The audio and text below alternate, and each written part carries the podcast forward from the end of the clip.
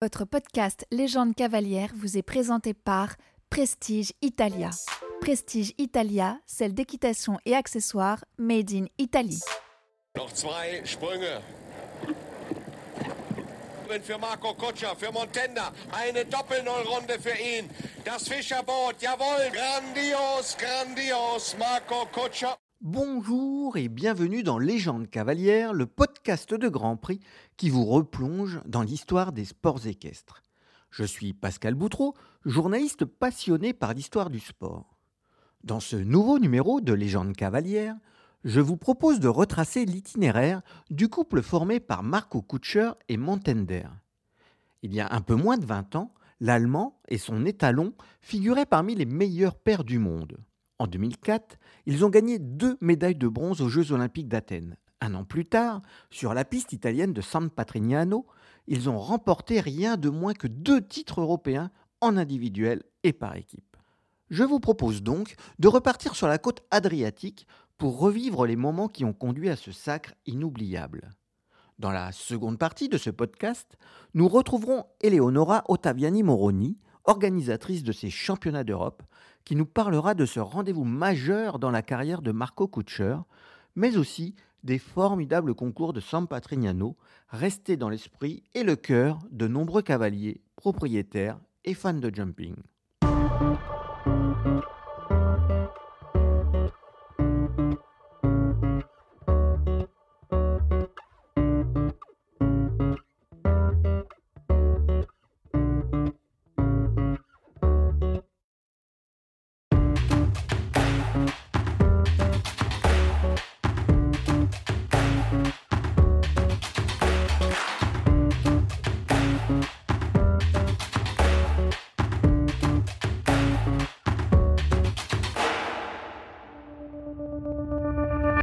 Carrière de Marco Kutscher, né le 2 mai 1975, débute dans un café de Riesenbeck, ou presque.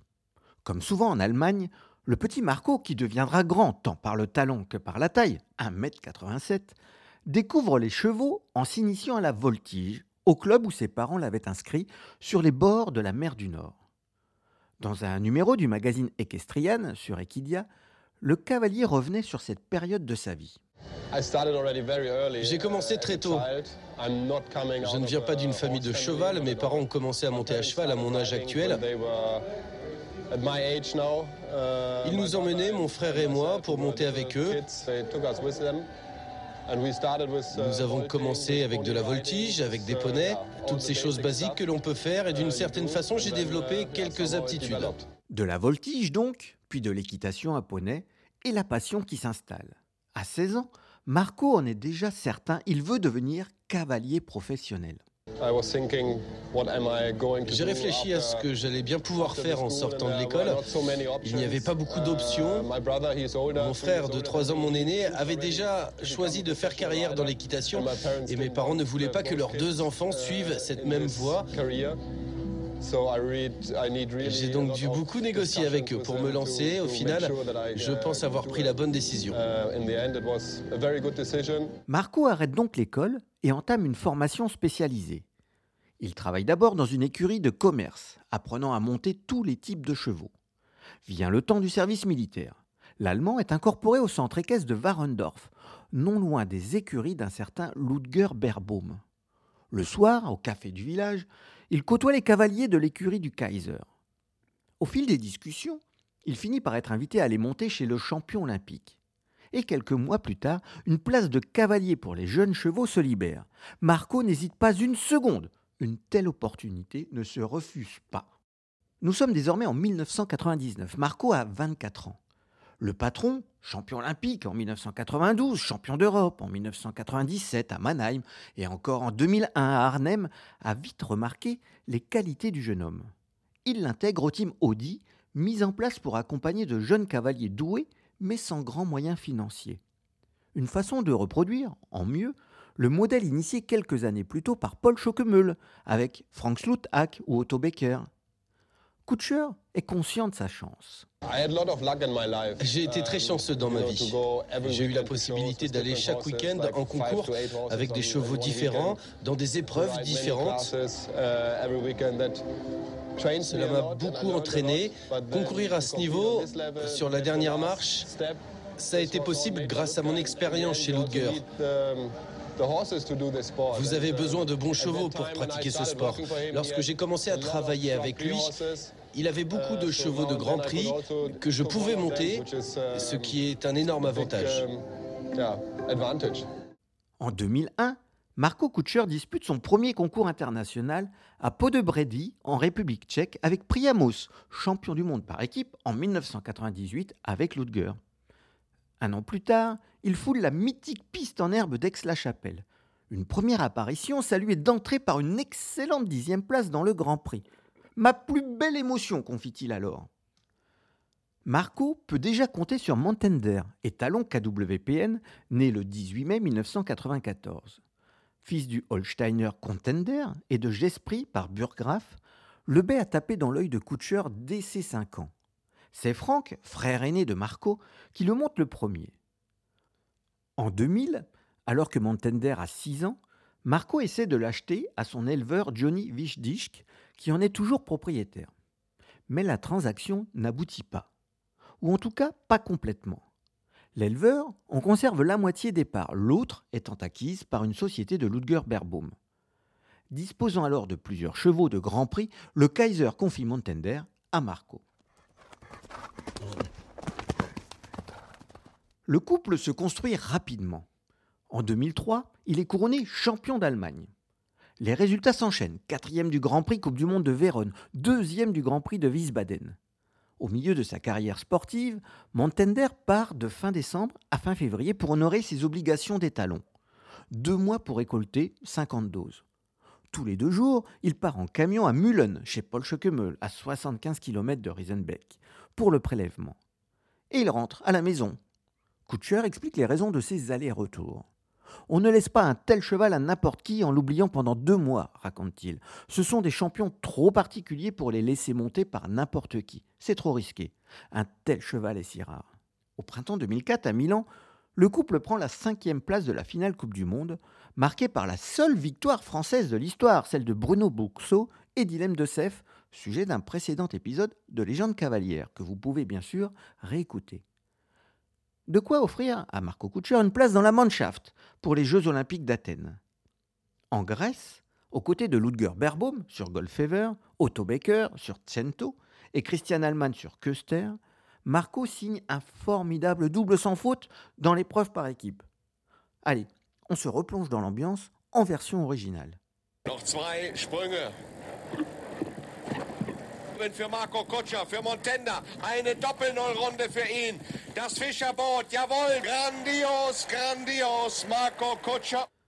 L'or est à son cou et à celui de ses coéquipiers. Malheureusement, l'or va se transformer en bronze quelques semaines plus tard. Des traces de bétaméthasone, un anti-inflammatoire interdit, ont été décelées dans les urines de Goldfever. Berbaum est disqualifié, ses performances effacées et l'Allemagne rétrograde à la troisième place, derrière les États-Unis en or et la Suède en argent. En individuel, les contrôles antidampage ont l'effet inverse pour Kutscher. Initialement quatrième, il récupère finalement la médaille de bronze après le déclassement pour contrôle positif de Waterford Crystal, partenaire de l'Irlandais Kino O'Connor. L'or revient finalement à Rodrigo Pessoa et Baloubet de Rouet un couple mythique dont vous pouvez aussi revivre l'histoire dans un précédent épisode de Légende cavalier. Plusieurs podiums en Coupe du Monde marquent l'entrée dans l'année 2005. Même si Marco Kutscher constate que Montender ne saute pas tout à fait aussi bien que l'année précédente, le couple valide sa sélection pour les championnats d'Europe de San Patrignano. Dans un long entretien paru au début de l'été dans le magazine Grand Prix, Kutscher affiche un profil modeste. Nous sommes bien préparés, c'est tout, explique-t-il. Mais les autres sont vraiment sacrément solides et il n'y a aucune garantie que nous puissions gagner. En Italie, le couple devra en effet faire face à de solides concurrents, à l'image des Belges Jos Lansing et Dirk Demersman, associés à Cumano et Clinton. des Christian Allman et Meredith Michaels-Berbaum avec Custer, Checkmate, ou encore du Britannique Nick Skelton sur Arco 3. Jeudi 21 juillet, rendez-vous sur la magnifique piste en herbe aménagée sur les hauteurs de Rimini, station balnéaire réputée de la mer Adriatique. Impossible d'évoquer ce rendez-vous sans évoquer San Patrignano.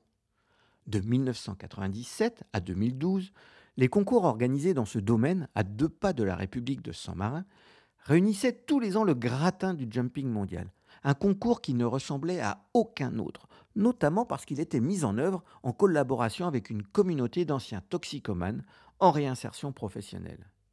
Ce lieu magique hébergeait aussi l'un des meilleurs élevages d'Italie et une écurie de sport associée aux meilleurs cavaliers du monde, dont Michel Robert et Feu Hubert Bourdi. Retour à la compétition. Comme toujours, la traditionnelle chasse ouvre ses championnats.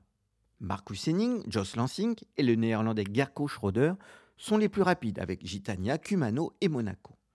Marco et Montender ne finissent que 16e, avec déjà 3,79 points de retard sur le leader. Mais tout est relancé le lendemain matin. Dans la première manche de l'épreuve par équipe, entamée à 8 heures du matin, c'est l'hécatombe. Le parcours est particulièrement exigeant, avec de gros obstacles, trop compliqués, trop gros sans doute. Les barres tombent, les scores gonflent. Côté tricolore, Bruno Bruxo et Oligan du Rosil sortent de piste avec 16 points. Michel Écart et Canan avec 16 points. Florian Go et First Delaunay, les talons des haras nationaux, font à peine mieux avec 12 points. Six cavaliers réussissent toutefois à sortir sans faute. Parmi eux, Marco Kutscher, mais aussi Christian Allman, le Suédois Rolf Göran Benson, la Suissesse Christina Liber, l'Italien Andrea Erhold et Laurent Goffinet sur Flipperdell, l'autre étalon national de l'équipe tricolore. Par équipe, l'Allemagne, dirigée par Kurt Gravemeyer, est en tête, loin devant les Pays-Bas. Huitième après la chasse, la Suisse a entamé une formidable remontée, avec dans ses rangs l'expérimenté Marcus Fuchs, 50 ans, en selle sur la Toya, et trois petits jeunes, Christina Libert, 26 ans, avec No Merci, un certain Steve Gerda, 23 ans, avec Pialota, et Fabio Crota, 26 ans, sur Madame Pompadour. En fin d'après-midi, début de la seconde manche. Là encore, le parcours présente de nombreux problèmes à résoudre.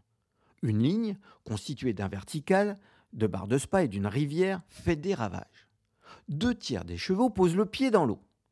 Le chef de piste a aussi enchaîné deux doubles, séparés seulement de quatre foulées avec Meredith Michaels-Berbaum, numéro 4 mondial, Marcus Henning, numéro 5, Christian Allman, numéro 9 et Marco Kutscher, numéro 10. L'Allemagne, qui s'est même permis de laisser sur la touche Ludger Berbaum et Otto Becker, respectivement numéro 3 et 8 mondiaux, est sacrée pour la deuxième édition consécutive, avec un total de 18 points.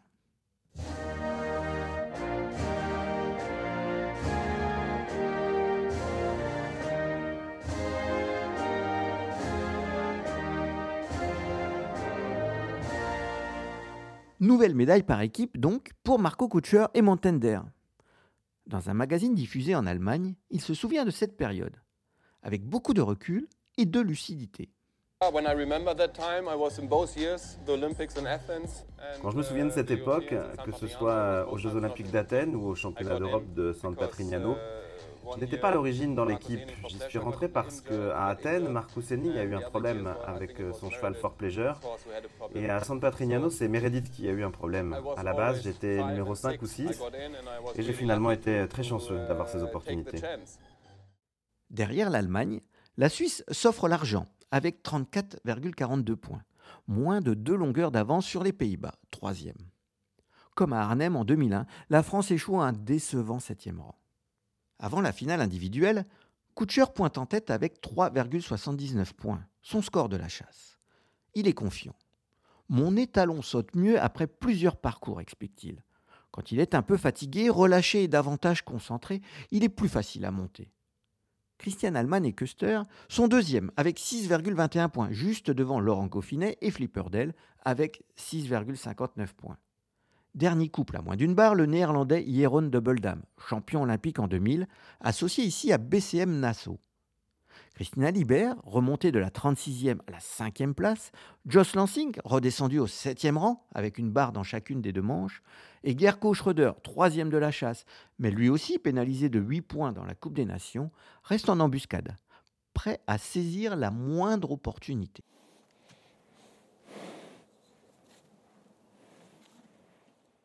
La première manche de la finale individuelle, composée de 15 efforts, laisse le suspense entier. Avec une barre, Marco Kutscher voit revenir Christina Libert, qui poursuit son incroyable remontada. Avec les fautes de Double Dame et Allman, elle est même désormais deuxième. Pénalisée de 8 points, Laurent Goffinet et Flipper redescendent à la septième place. La deuxième manche, et ses 12 efforts, sera fatale au dernier couple tricolore encore en lice, après la décision de Florian Angot de ne pas repartir. Un premier refus à l'entrée du triple, défendu par des barres de spa, puis une trop grosse réception au pied de cet obstacle empêche la paire de poursuivre sa route. Même si cet épisode est consacré à l'exploit de Marco Kutscher et Montender, l'occasion est belle de se souvenir du couple formé par Laurent Goffinet et Flipper Dell. Récent vainqueur d'un Grand Prix CSI 5 étoiles Upside à Grimaud avec Atome des Étis, le Normand parlait ainsi de son crack toujours dans Equestrian. Grâce à ce cheval-là, j'ai pu réaliser mon rêve de gosse. Quand vous êtes gamin, vous regardez le concours à la télé, les championnats du monde, les championnats d'Europe, les Jeux olympiques et tout. Et vous vous lancez dans ce métier-là. Votre rêve, c'est d'avoir un cheval qui puisse vous emporter dans ces manifestations-là qui sont des trucs qui, restent gravés au fond de moi. C'est quelque chose. Il n'y a même pas trop de, mots pour expliquer, c'est fantastique. Retour à San Patrignano. L'épilogue est proche. Ils ne sont plus que trois à se tenir en une barre Kutscher, Lieber et Double Dame. L'Allemand est toujours leader, mais n'a toujours pas le droit à la moindre erreur. Des trois derniers prétendants, le Néerlandais, futur champion du monde en 2014 à Caen avec Zénith, est le premier à s'élancer dans le dernier acte, sans faute. Autour de Christina Lieber, sans faute, son quatrième d'affilée. Les données du problème sont basiques un sans faute et Kutscher sera champion d'Europe. Une faute ou même un point de temps dépassé et le titre partira en Suisse. L'Allemand a des nerfs d'acier et ne tremble pas une seule seconde. Deux ans après le sacre de Christian Allmann, lui aussi cavalier chez Ludger Berbaum, il s'offre à 30 ans le titre européen. Il témoigne. Mon cheval répondait bien à mes sollicitations et avait envie d'y aller, ce qui m'a rendu le parcours beaucoup plus aisé. Il fallait simplement que je ne me trompe pas. Montander est un cheval très élégant, qui donne l'impression que son cavalier monte bien. Je remercie d'ailleurs Ludger Berbaum de me l'avoir confié. Un peu plus tard, dans un sujet diffusé en Allemagne, il est revenu sur cette période. Lorsque je repense au plus beau moment de ma carrière, il y a clairement les Jeux Olympiques d'Athènes, où nous avions euh, dans un premier temps décroché la médaille d'or. Avoir eu ce sentiment et être sur le podium là-bas, c'était quelque chose de très très spécial. Et bien sûr, un an plus tard, il y a eu les championnats d'Europe. C'était un sentiment génial de tenir son destin entre ses mains, en étant le dernier concurrent au départ, de franchir la ligne d'arrivée et de savoir que l'on est champion d'Europe sans avoir besoin d'attendre de savoir si quelqu'un d'autre peut-être va commettre une faute. Les saisons suivantes sont encore marquées par de très bons résultats. En 2006, Marco Kutscher et Montender remportent les Coupes des Nations de la Baule, de Lucerne et même la finale de Barcelone. Si 2007 reste une année sans titre majeur, le duo retrouve les premiers rôles en 2008. Citons un premier succès en Coupe des Nations à Saint-Gall, avec, en bonus, une sixième place dans le Grand Prix et surtout une victoire de prestige à Aix-la-Chapelle, aux côtés de Meredith Michaels Berbaum et Shutterfly, Ludger Berbaum et All Inclusive et Christian Allman sur Custer. L'année suivante, le couple est de nouveau sur le podium de l'épreuve par équipe de la Baule. C'est sa dernière apparition sur un terrain de sport. Mordu par Goldfever, les talons de Ludger Berbaum, Marco Kutscher, souffrant d'une épaule démise, est indisponible deux à trois mois. Le patron confie alors Montender à Henrik von Eckermann, un Suédois de 27 ans. Un jeune homme qui monte, comme l'écrit Alban Poudret dans le Cavalier roman à cette époque. Montender terminera sa carrière avec lui. Le bilan du couple Kutscher-Montender est impressionnant. 8 médailles, dont 2 en bronze aux Jeux Olympiques de 2004, 2 en or aux Européens de 2005, 2 victoires en finale des Coupes des Nations à Barcelone, champion et vice-champion d'Allemagne, ou encore 2 succès dans la Coupe des Nations d'Aix-la-Chapelle en 2004 et 2008. Au total, 115 classements internationaux. Pourtant, il a fallu plusieurs années à Marco Kutscher pour prendre conscience de cette incroyable réussite. I was 30 when I in, in 2005 and that was an amazing time when I had Montenda I had uh, cash at that time already. En 2005, j'avais 30 ans, c'était euh, une époque incroyable avec euh, Montender, mais aussi Cash ou Controé, un autre étalon qui était lui aussi fils de Contender. J'avais vraiment de très bons chevaux. L'année précédente, j'avais récolté deux médailles aux Jeux Olympiques. Et puis nous gagnions beaucoup, beaucoup de Coupes des Nations avec l'équipe d'Allemagne. C'était vraiment une époque folle. Franchement, je ne réalisais pas à quel point tout ça était précieux. Je pensais même que tout était facile. Et maintenant, je sais vraiment que ça ne l'est pas. Mais c'était ce que je croyais pendant ces deux, trois ou quatre saisons marquées par euh, beaucoup de victoires avec euh, tous ces super chevaux. Avec Von Eckermann, les résultats ne sont pas au rendez-vous. Montender a déjà 15 ans. Au championnat d'Europe de Windsor, le Suédois finit 46e d'un concours remporté par Kevin Stott et Crackboom, sujet d'un autre épisode de Légende cavalière. En septembre 2009, une modeste 16e place dans le Grand Prix du CSI 4 étoiles de Paderborn, remporté par le Mexicain Santiago Lambré, devant Marco Kutscher, alors en selle sur Cash 63, signe sa dernière apparition en CSI. Pendant que son ancien cavalier obtient de brillants résultats avec Cash et les talons Cornetto Bolanski, il peut désormais se consacrer à la reproduction. Parmi ses meilleurs fils, citons Montebellini, vainqueur du CSIO de Rotterdam avec l'allemand Philippe Weishaupt, ou encore Tokyo du Soleil, vainqueur des Coupes des Nations de Saint-Gall et Rome avec l'italien Luca Mardiani. Fin 2013, Montender est acquis par le haras normand du Bois Margot. En novembre 2018, il s'éteint, à 24 ans. Nous avons eu la chance de te côtoyer et resterons marqués à vie par ton charisme, ta beauté et ta puissance, salue ses propriétaires. Ta sensibilité et ton intelligence étaient touchantes. Tu étais un cheval extraordinaire. Tu resteras une légende pour tous. Au revoir, champion.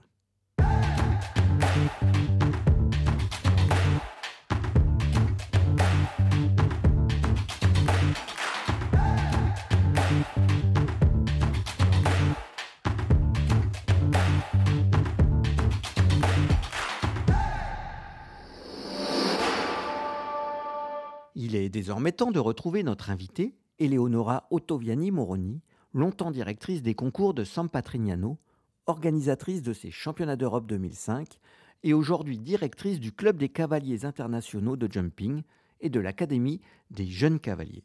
Merci beaucoup d'être euh, notre invitée. On vous propose de repartir un petit peu en arrière, Eleonora. Euh, déjà, on va parler de San Patrignano. Qu'est-ce qui vous vient à l'esprit?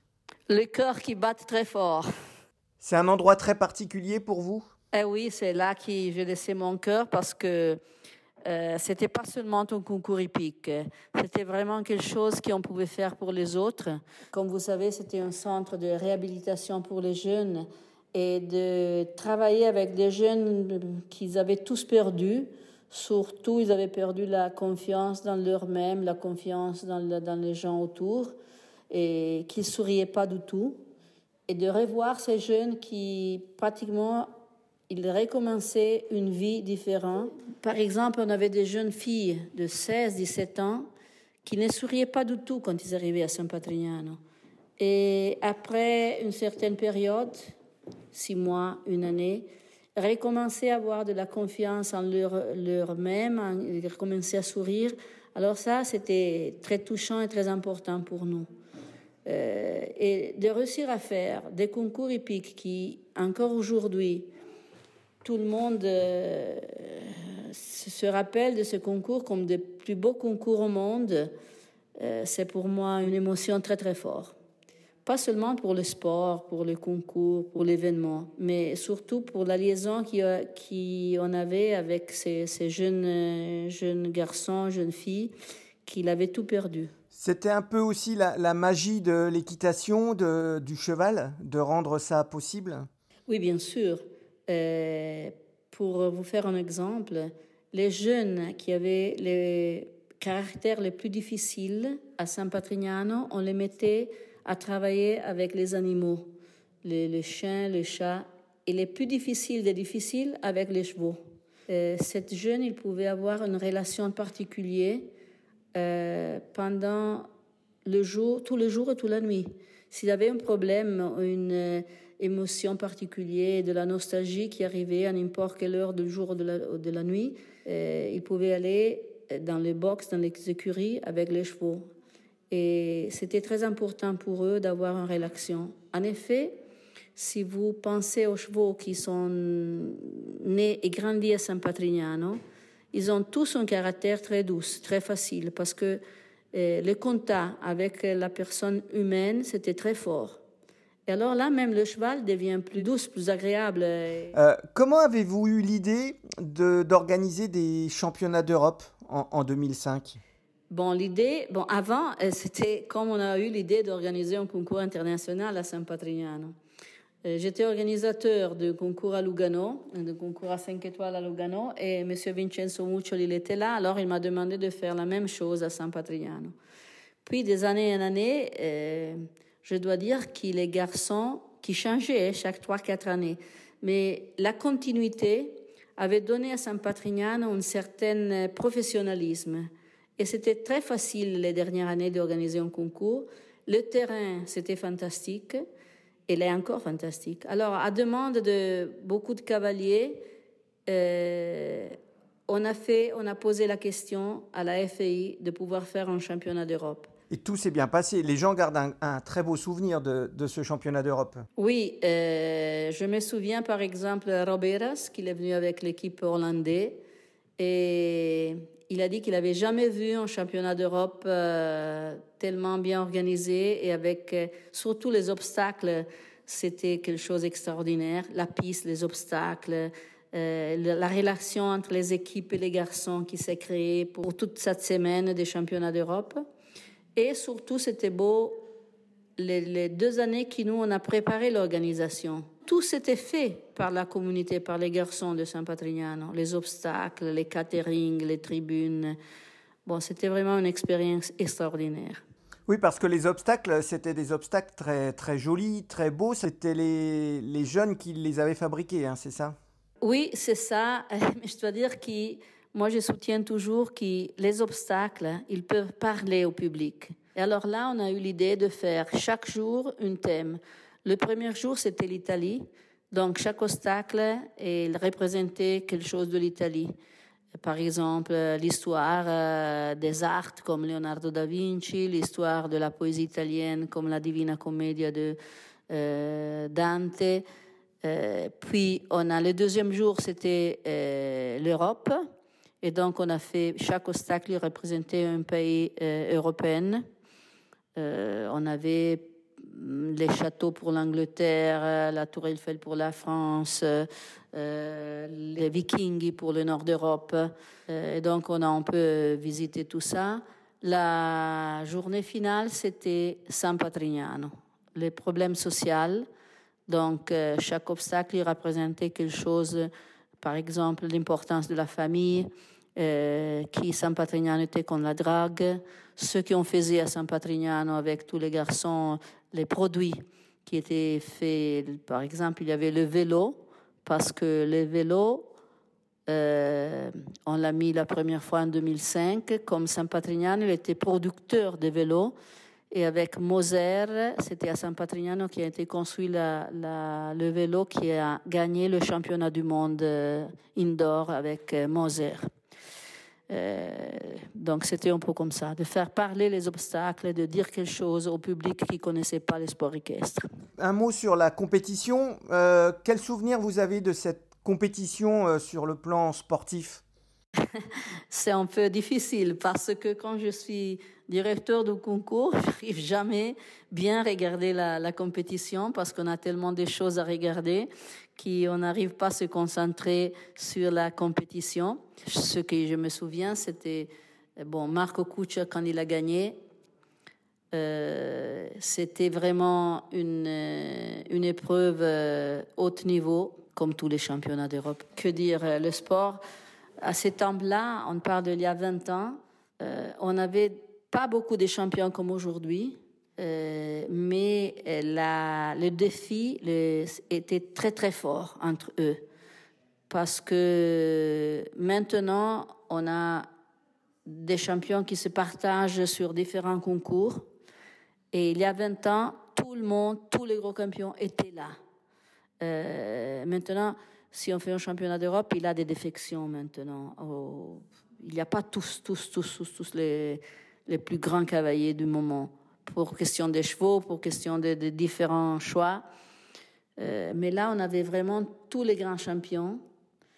Et oui, je me souviens que le parcours était, oui, était difficile. Et chaque jour, avoir des, obstacles complètement différents, c'était pas facile, même pour les cavaliers. Évidemment, vous, avez suivi ensuite la carrière de Marco Kutscher, qui avait déjà eu des médailles avec l'équipe d'Allemagne aux Jeux Olympiques à Athènes. Là, il est champion d'Europe euh, par équipe et en individuel à, San Patrignano. Avec Montender, Montender c'était un sacré cheval. Hein. Oui, c'était un cheval particulier, mais il faut dire qu'il marque aussi un cavalier, un cavalier particulier, un très grand cavalier avec lequel on, je travaille encore aujourd'hui. Euh, comme vous savez, par la Young Riders Academy. Et après 30 ans d'expérience sur les pistes et plus que 20 ans que je suis directeur du Riders Club, on a fait un groupe de, des entraîneurs pour les cavaliers de la Young Riders Academy qui sont choisis parmi les meilleurs cavaliers, les jeunes cavaliers d'Europe. Et Marco Kutscher, il a été choisi comme euh, une de nos entraîneurs euh, chez lui maintenant, on a euh, Connor McMahon. Euh, il reste chez lui pour six mois et on travaille encore ensemble très très bien, je dois dire. Il est un champion honnête qui respecte les chevaux. Et c'est pour cette raison qu'on qu l'a pris comme entraîneur, une des entraîneurs de la, la Young Riders Academy avec c'est lui, Frank Slotak, Josh Lansing, Laura Kraut. Je crois que c'est une bonne, euh, une bonne équipe.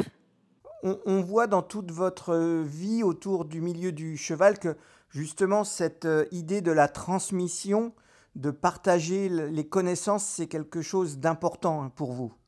Oui, c'est fondamental, et, mais pas seulement pour moi. Euh, c'est fondamental aussi pour le comité olympique parce que de donner à des champions comme euh, Jos Lansing, Marco Kutscher, Frank Slotak, bon, Marco il est encore en carrière, coopérer avec eux pour transmettre à des jeunes de talent, de vrais talents. Euh, qu'est-ce qu'ils sont capables de faire? Euh, C'est comme prendre une partie de l'histoire et la transmettre à des jeunes qui sont là pour méritocratie et pas seulement pour hasard ou pour parce qu'ils ont beaucoup d'argent. À mon avis, c'est très important. Et là, ça nous ramène un petit peu à, Marco Kutscher parce que lui, il ne vient pas d'une famille euh, du milieu de l'équitation. Il a eu sa chance avec Ludger Berbaum qui lui a donné sa chance quand il était jeune. C'est un peu ce modèle-là que vous encouragez. Oui, bien sûr. Sont les talents, les vrais talents. Si vous regardez tous les grands, grands champions, euh, même Frank Slotak, il venait d'une famille qui n'avait rien à faire avec, euh, avec les chevaux. Jos Lansing, il vient aussi d'une famille qui ne sont pas des billionnaires. Donc c'est correct d'aider les talents qui n'ont pas de possibilités financières ou de famille ou la fortune d'avoir quelqu'un qui les aide à ouvrir la porte sur les grands concours internationaux. Mais c'est pas simple, hein c'est pas simple. J'imagine, oui. Il y a juste un aspect qu'on n'a pas encore abordé avec San Patrignano, c'était aussi l'élevage. C'était une partie importante avec des chevaux qu'on a vus ensuite dans les grands concours qui étaient nés à, San Patrignano. Je dois dire que oui, qu'on a eu euh, des années de bons, de bons chevaux. Mais maintenant, malheureusement, l'élevage euh, a été fermé il y a quelques années, comme l'écurie de toute façon. Merci beaucoup, Eleonora, pour votre gentillesse et votre disponibilité. C'était un podcast de Grand Prix. Un très très grand merci à Eleonora Ottaviani. Merci à Swan Decam, Timothée Péquenio et Sébastien Roulier pour leurs précieuses contributions.